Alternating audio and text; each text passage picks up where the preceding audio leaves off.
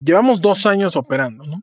Y en estos dos años, cuando volteo atrás, veo N procesos de transformación y cambio que han sucedido en un periodo cortísimo de tiempo. Algunos, como dices, a consecuencia de una crisis. Y el primero que recuerdo con una carga emocional muy fuerte es justo ese tema de Google.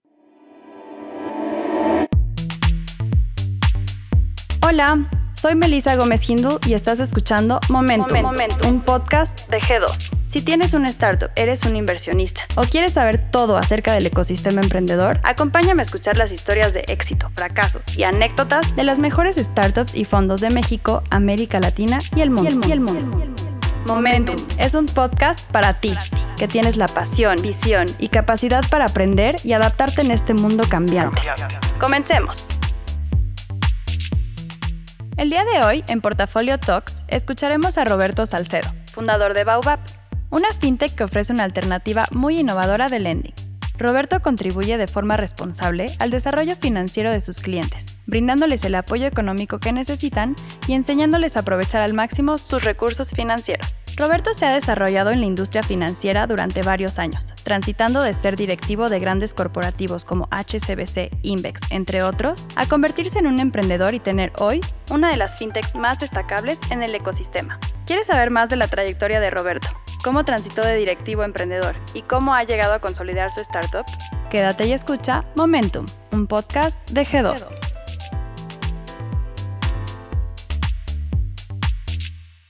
Hola Roberto, gracias por acompañarnos. Hola, ¿qué tal Marce? Muchas gracias a ustedes por el espacio.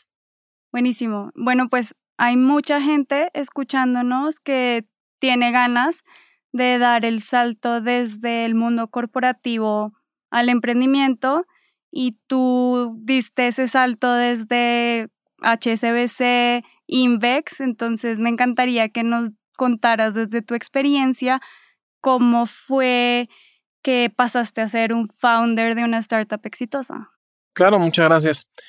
Yo creo que todo cambio al final es un proceso, aunque es más un proceso en, nuestro esquema mental desde mi punto de vista, porque al final cuando, cuando das el saltito que genera el cambio fuerte, pues en realidad es un salto de fe que sucede de un momento a otro. Entonces, creo que para mí el proceso de, de cambio de estructura mental, lo que me preparó para el cambio que venía con, con Baobab fue primero salirme de la banca. Estaba trabajando justo en, Banco Invex, era director de banca corporativa ah, con ellos y la verdad es que me sentía muy, muy aburrido. O sea, llevaba yo creo que 10 años trabajando en banca corporativa y a pesar de que las funciones se van transformando a medida que, que ya tienes un equipo de trabajo, que tienes otros objetivos, que formas parte de la estrategia del, del banco, pues en realidad el, día a día es muy similar, ¿no? Entonces, pues creo que a mí siempre me ha gustado sentir ese, sentir emocionalmente el impacto que tiene un cambio fuerte en tu vida, ¿no? O sea, creo que al final crecimos, crecimos a raíz de cambios cuando éramos niños, ¿no? Cambiamos de escuela, cambiábamos de casa, nos íbamos a la secundaria, a la prepa, a la universidad, etcétera. Entonces, como que siempre me gustó ese proceso de transformación que sentía yo cada vez que cambiaba, cada vez que había un cambio radical en mi vida. Entonces, en, el, en los bancos hacía mucho tiempo que no lo sentía. Surge una oportunidad en la que me invitan a ser el director de finanzas de un grupo de medios. Y creo que ese es el cambio que me prepara para lo que después vendría con Baobab, porque yo decido tomarlo, decido arriesgarme, porque al final era no era algo que, yo ya hubiera hecho, no era una función que ya hubiera tenido y no conocía para nada del mercado de medios en ese momento. Entonces, pues sonaba un reto interesante, me dio curiosidad, decidí hacerlo y cuando llegué a Curiosity, que es esta empresa de medios, pues el proceso de reaprender no solo mi función, sino lo que hacía el negocio, lo que cómo operaba el negocio, fue algo que me pues que, creo que me, me, agitó lo suficiente como para decir yo quiero que esta sea mi vida. O sea, yo creo que mi vida tenga estos procesos de transformación radical, este, porque me mantiene entretenido, me engancha con lo que estoy haciendo. Y pues esas fueron las bases con las que después decidimos mi, mi socio y yo dar el salto a Baobab, ¿no? Dejar este trabajo, que además era un muy buen trabajo, eh, un trabajo que me había costado muchos años de carrera alcanzar y al final decidimos arriesgarlo eh, un poco enamorados de la idea de que podíamos crear esto y de que podíamos llevar este impacto a nuestro mercado, pero también yo personalmente enamorado de la idea de seguir cambiando, seguir aprendiendo, de hacer cosas distintas y de mantenerme entretenido a, consecuencia de mi trabajo, ¿no? Ok, ¿Y, ¿y por qué te decidiste implementar microcréditos con este modelo de riesgo después de trabajar en una empresa de medios. O sea, no, no es tan lógico o, un paso obvio. No estoy de acuerdo. Yo creo que cuando llego a la banca, llego a la banca, fue eh, HCBC fue mi segundo, mi segundo trabajo y fue justo cuando terminé de estudiar. Y entré en un programa de desarrollo de talento en HCBC donde llevabas proyectos en distintas áreas del banco a lo largo de, un año que duraba el programa. Y el primer proyecto que tuve, y este fue hace, pues, hace, 15, hace casi 15 años, em, el primer proyecto que tuve fue de inclusión financiera, fue de educación financiera. Y entonces me quedé muy sensible porque me impresionó, me impresionó el, tamaño del problema que era. Em, como te digo, fue mi primer proyecto importante realmente en el mundo real laboral. Entonces me, quedó muy marcado, me quedó muy presente. Además creo que lo identificaba porque sentía que en, mi casa cuando crecí, mis papás se enfrentaban a ese problema de falta de acceso a servicios financieros. Y me quedé con esa idea y cuando empezamos a, imaginar qué podíamos hacer juntos cuando nos conocimos, mi, socio y yo, llegamos a ese problema, ¿no? Entonces le digo, mi socio es desarrollador de software, yo traía pues ya 12 años de experiencia en finanzas, en crédito, en los bancos siempre atendí corporativos que se dedicaban a otorgamiento de crédito. Entonces, así, así llegamos primero al problema y después empezamos con un poco de investigación a llegar a lo que podía ser una solución. Entonces, en, en aquel momento, pues en realidad no conocíamos profundamente la tecnología que hoy estamos ocupando. Y fue justo ese proceso de curiosidad, de aprendizaje, de ponernos a estudiar. Digo, yo no soy desarrollador de software, entonces creo que me costó más trabajo a mí. Pero así fue como llegamos a la idea y así fue como dijimos, ok, tú, creo que nuestros dos antecedentes, nuestras experiencias se complementan perfecto para esto, hay que hacerlo. Y como te digo, al final el salto en el que renunciamos y nos ponemos a hacer esto, es de un día a otro, es de un momento a otro. Sin embargo, sí fue un proceso. O sea, no me atrevería a decir, no, un día me desperté y dijimos, vamos a hacer esto y estaba enamorado de esto y lo hicimos, porque no fue así. Sí fue un proceso de, varios meses donde lo estábamos platicando, le estábamos dando forma. Y para mí personalmente, el, lo, que no, lo que me empujó a decir es esto, hay que hacerlo, voy a renunciar, fue ver el primer bosquejo que, que preparó Luis de la aplicación con definiciones de un proceso de crédito que yo había hecho pues, muy, muy poco formales. Y ver ese primer bosquejo y ver la capacidad que tenía Luis de creación y de ejecución fue lo que me llevó a decir, ¿sabes qué? Hagámoslo ya. O sea, renuncia tú, renuncio yo, entrego y vamos a hacerlo de tiempo completo. Y así llegamos a Y es que ese modelo de riesgo que ustedes tienen es bastante acorde a esto de adaptabilidad al cambio, ¿no? Cuéntanos un poco más de ese modelo. Claro, yo creo que cuando estábamos rebotando en las ideas de, cómo resolver un problema de acceso a financiamiento de una parte enorme de la población en México y en otros mercados emergentes, para nosotros el, el gran problema era con qué elementos puede tomar decisiones un banco o una institución financiera si estas personas son parte de la economía informal, tienen ingresos en efectivo, tienen muy baja capacidad de ahorro, no tienen mucha transaccionalidad bancaria, no tienen historial de crédito o peor aún, muchos de ellos tienen un mal historial de crédito porque tomaron malas decisiones al inicio de su vida económica o laboral. Entonces, para nosotros ese era el reto, ¿no? O sea, ¿cómo le hacemos para tomar en tiempo real decisiones de crédito si no tenemos ninguna, ninguna de esta información? Entonces, lo que empezamos a imaginar fue que el comportamiento que creábamos nosotros al interactuar cotidianamente con nuestros dispositivos celulares, hablaba sobre nosotros, ¿no? O sea, hablaba sobre nuestro arraigo familiar, nuestro arraigo laboral, sobre el, día a día o la cotidianidad de nuestras vidas. Y entonces empezamos a hacer inferencias de cómo se vería el teléfono de alguien, o sea, las transacciones de un teléfono de una persona que tiene un empleo formal, que tiene un empleo informal, que vende por catálogo, que trabaja como taxista, etcétera, y empezamos a imaginar, y ese fue el punto de partida del desarrollo de esta tecnología, ¿no? Nosotros construimos este, este modelo de evaluación en torno a esta información transaccional de los dispositivos de una celulares de, las personas y nos valimos de, tecnología de Machine Learning para hacer estas predicciones sobre comportamiento de pago, sobre el nivel de ingresos, sobre el nivel de, endeudamiento y sobre hoy muchas otras cosas que predecimos gracias a este primer punto de partida de la información de los dispositivos de nuestros usuarios. Y aparte, no solo las personas de la base de la pirámide toman malas decisiones, lo habíamos hablado, ¿no? Que hasta el que gana 10 mil, el que gana 30, el que gana 100, vive al día. No, de acuerdo. De acuerdo. Un componente del problema de raíz es falta de educación. ¿no? O sea, creo que a nadie nos enseñan en nuestras casas a administrar nuestra vida económica. Estoy seguro que en la mayoría de los hogares, sobre todo si hace falta dinero, la gente le tiene miedo al dinero y así educa a sus hijos, ¿no? O sea, aterrorizados por el dinero, las deudas, pagar la renta, los gastos, las colegiaturas, etcétera.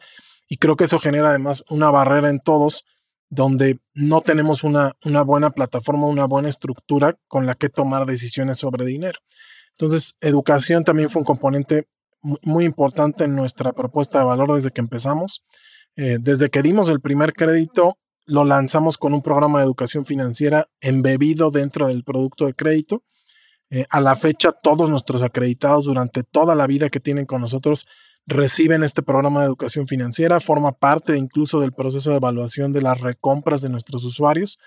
Y creo que ha sido un pilar importante que complementa muy bien esta tecnología eh, esta tecnología que nos permite tomar decisiones en tiempo real con información súper, súper fresca, cosa que no sucede con el buro de crédito porque el buro tiene un desfase. En ver el deterioro en un buro de crédito de la vida económica de una persona toma tiempo. Entonces, este tema del modelo de evaluación o la tecnología que construimos más el complemento de educación financiera, creo que es el, que, lo que nos trajo los resultados de desempeño de, portafolio de crédito que tenemos hoy. Ok, bueno, y entonces sigamos con, con el tema que, que traemos de, de adaptación. Para todos los que estamos en el ecosistema de emprendimiento, como que no es novedad que hay muchísimos retos día a día, pero tú tuviste una gran crisis, una de las mayores crisis que tuvo Baobab, que casi acaba con la compañía, fue una situación que, que pasaste con Google. ¿Nos puedes contar un poco sobre esa situación y cómo la sorteaste? Porque creo que es bastante inspiradora para los emprendedores todo lo que pasó ahí, ese drama. Claro que sí. Llevamos dos años operando, ¿no? Y en estos dos años, cuando volteo atrás, veo N procesos de transformación y cambio que han sucedido en un periodo cortísimo de tiempo. Algunos, como dices, a consecuencia de una crisis. Y el primero que recuerdo con una carga emocional muy fuerte es justo ese tema de Google. Nosotros al final, al ser una, al ser una startup, generamos desde que empezamos distintas dependencias, ¿no? Creo que todas las startups tienen ese problema que al final dependes de otras cosas, ¿no? Dependes de factores externos, dependes de la demanda, dependes de dónde, de, de los servicios que consumes, etcétera. Y nosotros, nuestra dependencia más importante yo te diría que probablemente al día de hoy, aunque en mucho menos medida que al inicio, es el acceso a esta información privada de nuestros usuarios a través de la tienda de aplicaciones de Google. Entonces, básicamente dependemos de, que Google nos dé permiso de acceder a esta información.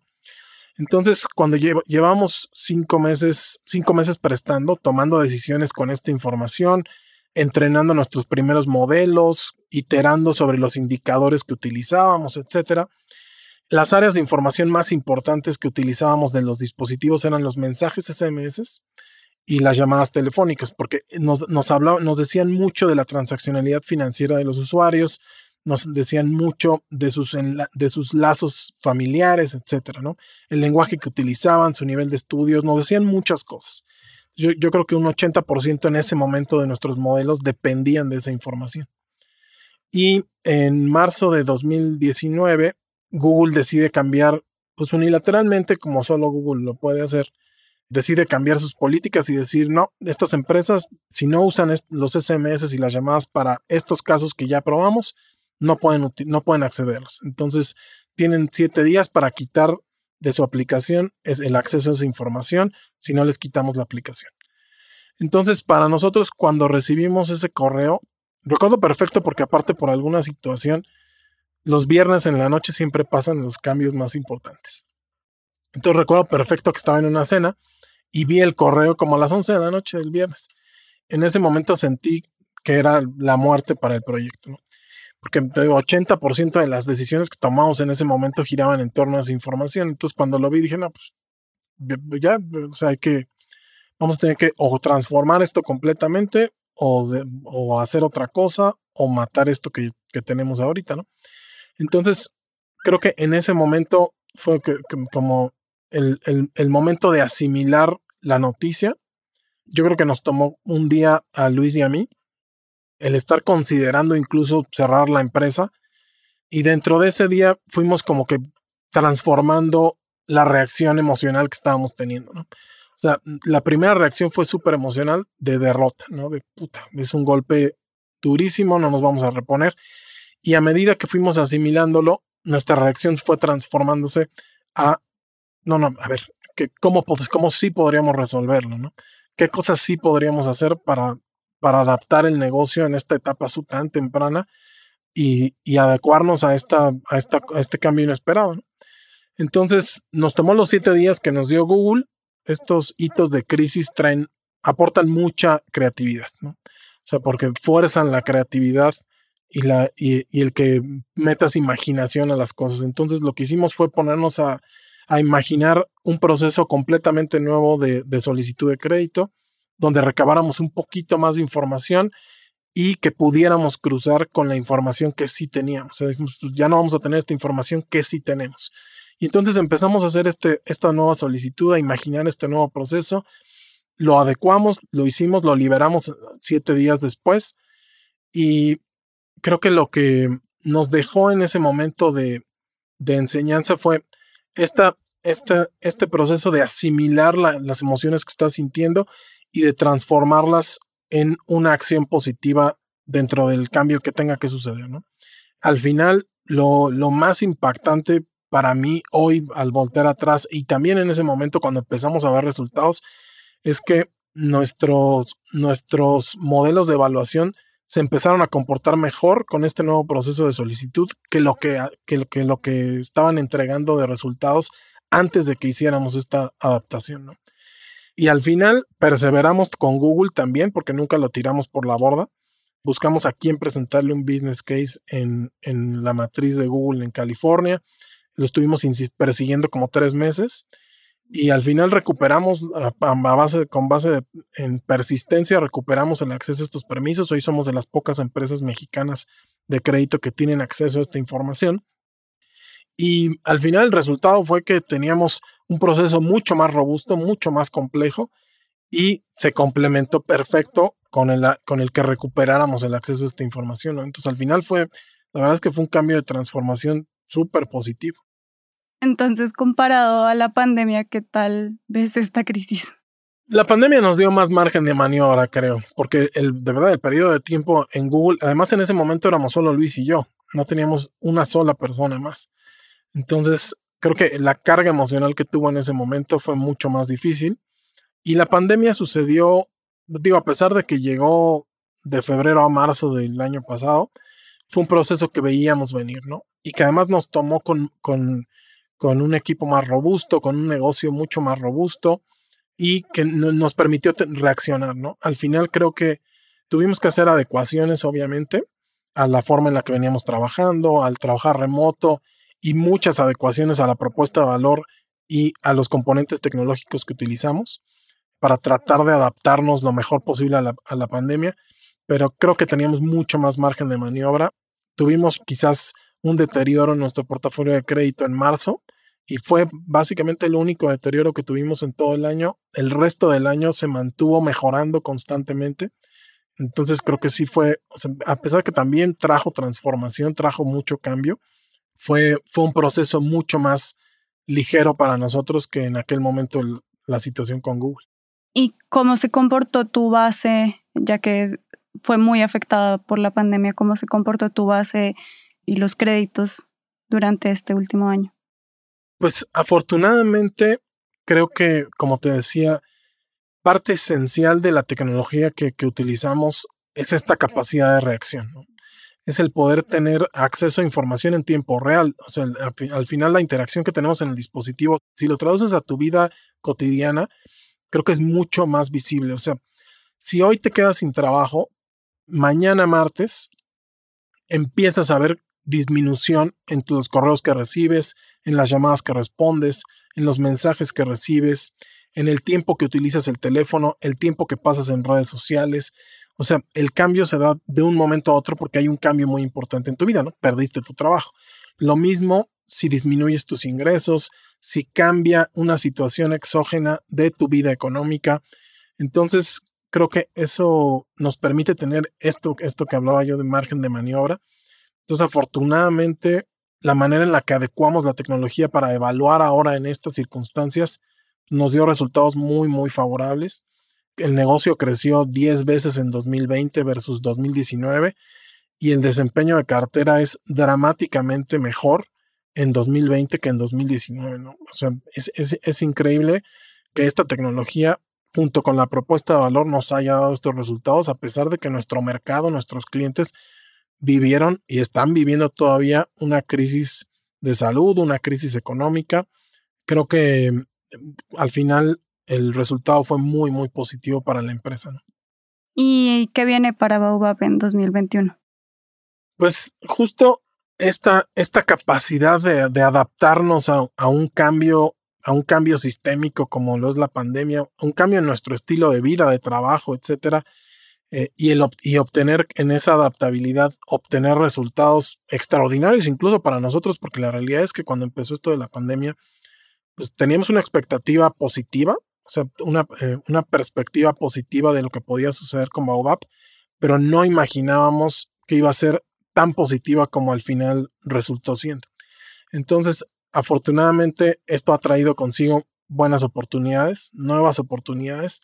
Nos abrió las puertas para, para, para colaborar con instituciones financieras que nos buscaron, con las que hoy tenemos pruebas productivas haciendo cosas interesantes. Y hoy estos resultados abren además la oportunidad de que demos un salto de crecimiento muy, muy importante. Acabamos de cerrar una ronda de deuda y pues eso nos va a permitir consolidar este producto dar como una señal de, de, relevancia en el mercado. ¿no? Vamos a adquirir un volumen interesante de clientes, un volumen interesante de ingresos, de cartera. Y creo que al final del año nuestra expectativa es tener un negocio muy consolidado ya en este sector y que, y que esa consolidación nos dé margen de maniobra para empezar a imaginar qué sigue, además de los microcréditos que hoy otorgamos para nuestros clientes. Buenísimo. Entonces, ya que estás tan preparado para sortear crisis, ¿tú crees que podrías darnos tres bullets principales para recomendarle a un emprendedor que en este momento esté pasando por momentos muy complicados o difíciles? Sí, sí. Creo que el primero para mí sería el dedicar un momento antes de un cambio, dedicar un momento importante de reflexión donde veamos, o sea, si el, si el sobre todo si el cambio viene de, un, viene de una consecuencia que no controlas tú. Porque al final creo que para poder tomar buenas decisiones necesitamos estar en, en contacto con lo que estamos sintiendo en ese momento. Sea ansiedad, sea mm, em, emociones de carga negativa, cualquier cosa, lo que estemos sintiendo y ver cómo eso puede impactar la decisión que tomemos y las acciones que tomemos, que tomemos después. Entonces, lo primero que, que yo, recomiendo en un proceso de crisis o en un proceso donde se va a hacer un cambio importante es dedicar un momento a reflexionar sobre lo que estamos sintiendo en ese momento. Y creo que en nuestra cultura y especialmente para los hombres es, un proceso súper difícil porque no estamos acostumbrados a estar en contacto con lo que estamos sintiendo, ¿no? Creo que al contrario, buscamos cómo apagar lo que estamos sintiendo, distraernos con otra cosa. Y creo que para tomar buenas decisiones en un momento difícil de cambio, es indispensable entrar en contacto con eso que estás sintiendo. Después de ello, creo que ya viene la parte más divertida desde mi punto de vista, que es actuar. Empezar a ejecutar. Y aquí yo creo que la velocidad es súper importante en un proceso de cambio. Incluso puede ser que sea más importante que el tomar al final la decisión correcta. Porque a medida que podamos ejecutar más rápido y empezar a validar hipótesis y empezar a probar, a experimentar, a decir esto sí va a funcionar, abramos estos experimentos, probemos estas adecuaciones, veamos qué resultados da y el diseñar experimentos que nos permitan obtener resultados rápidos es súper importante, sobre todo en una, en una startup de, etapa temprana, ¿no? Creo que para, para lograr adaptarse al cambio hay que probar muchas cosas. O sea, al final no es que a la primera le atinas y puta, ya fue. A veces sucede, ¿no? Pero normalmente es, es, es también un poco de suerte que, que, obtengas la respuesta a la primera. Normalmente hay que probar muchas hipótesis, hay que diseñar experimentos, hay que ejecutar rápido. Y el tercero va muy de la mano con, con este tema de ejecución. El tercero para mí eh, sería este concepto de agilidad, ¿no?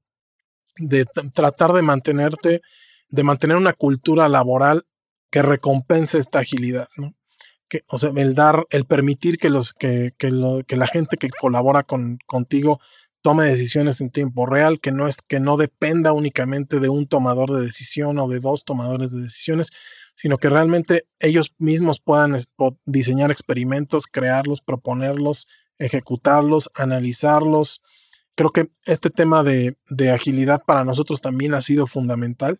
Digo, somos un equipo un equipo muy compacto, que así está diseñado el negocio, para ser un equipo pequeño atendiendo un negocio de volumen grande, pero creo que se puede mantener una cultura de agilidad a pesar de, que, de que, un equipo crezca en headcount, ¿no?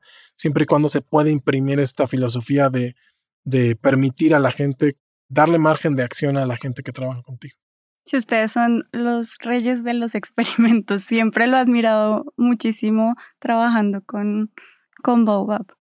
Sí, es cierto, la verdad es que lo disfrutamos porque es, volvemos a este tema de nos permite, nos permite curiosear, nos permite aprender, nos permite observar cosas que no habíamos visto. Además, la mayoría de los experimentos tienen resultados inesperados, ¿no? O tienen el resultado negativo del, versus el resultado positivo que tú esperabas. Sin embargo, todos los experimentos dejan un aprendizaje. O sea, si ya viste que algo no funciona porque ya lo probaste, pues ya puedes descartar y empezar a probar otras cosas, ¿no? creo que esa capacidad de experimentación también ha sido importante para nosotros. ¿Y tú crees que esa filosofía sea escalable? Yo creo que sí, yo creo que sí. Digo, todas las empresas tienen que tener un proceso de transformación a medida que van, a medida que van creciendo y a medida que además van adquiriendo más, más cosas que perder, ¿no? Entonces, creo que eso es lo que nos limita mentalmente a experimentar, porque ahorita experimentamos o experimentamos al principio y a lo mejor no había mucho que perder. Y a medida que el negocio va, adquiriendo relevancia, vas teniendo más inversionistas, vas generando más ingresos, más empleados, más personas dependen del negocio, creo que mentalmente pierdes esta, este apetito de riesgo. Y para mí creo que es, es un error, creo que sí se puede escalar experimentando empresas como Amazon, como Google, como Apple no pierden esta cultura de experimentación. O sea, incluso hay presupuestos formales donde hay dinero que saben que se va a tirar a la, que se va a tirar a la basura desde el punto de vista que no va a regresar más dinero, pero va a regresar aprendizaje, ¿no? Entonces creo que sí, sí, sí hay gente que ha escalado esta cultura de, de experimentación. Pues creo que sí se puede hacer. Pues qué interesante. Entonces, Roberto, muchas gracias por, por acompañarnos en este que es nuestro último episodio de temporada. Entonces, para cerrar con broche de oro, nos encantaría que, que dejes a nuestra audiencia con, con un consejo que te darías tú a ti mismo cuando iniciaste con esto de ser emprendedor. Ok, creo que uno de los errores que yo personalmente cometí al inicio fue el querer perfeccionar demasiado el, producto antes de que lo lanzáramos. Me acuerdo mucho que, que Luis me insistía mucho en salir, en salir, vamos a sacarlo como esté. Y yo me resistía mucho porque dije, no, no está listo para tomar decisiones de riesgo. No sabemos si con esta información va a ser suficiente, si va a tener un buen desempeño, etc. Y creo que creo que pudimos haber salido mucho más rápido de lo que salimos dando nuestro primer crédito. Si yo hubiera estado mucho más abierto a decir, ¿sabes qué? Sí, es cierto, vamos a salir así como está, sin diseño, sin, sin modelo, vamos a probar, a ver qué cosas aprendemos. Creo que hubiera sido, creo que hubiera sido muy útil en esa primera etapa. Entonces, lo primero que recomendaría a alguien que quiere empezar, que quiere empezar un proyecto como este, alguien que quiera emprender, es intentar la manera de diseñar cosas que se puedan probar rápido, que se puedan ejecutar rápido, que se puedan probar rápido. Al final, quienes van a tener la voz de si esto funciona o no funciona son los consumidores de ese producto o servicio. Entonces, el poner en manos de ellos la decisión desde el principio, creo que debe de ser la prioridad número uno. Entonces, yo pondría al principio de, la etapa de una empresa el lanzar a mercado, sea como, como sea que esté el producto, empezar a validar esas primeras hipótesis, esas primeras ideas que tienes de la demanda que va a tener el producto o servicio, creo que es más importante que todo lo demás que, que todos los demás KPIs que puedas imaginar que quieres para tu negocio. Ok, pues muchas gracias. Muchas gracias a ustedes. Muchas gracias por escucharnos y los esperamos en la próxima temporada de Momento. Innovación. Innovación. Visión. Visión. Fundraising. Fundraising. Rondas de inversión. Rondas de inversión. Venture Capital. Venture Capital. Expertise. Expertise. Estrategia comercial. Estrategia comercial. Momentum. Momentum. Yo soy Melissa Gómez Hindu y esto fue Momentum, un podcast de G2. Acompáñanos en el próximo capítulo para escuchar más pláticas del portafolio e historias del mundo del startup. ¿Tienes preguntas? Estamos aquí para resolver todas tus dudas sobre el ecosistema emprendedor en México. Visítanos en g2momentum.capital y síguenos en Twitter, Facebook o LinkedIn como arroba G2 Consultores. G2 Consultores. Este podcast es grabado y producido en los estudios de Nodalab en la Ciudad de México. Para más información, visita nodalab.com.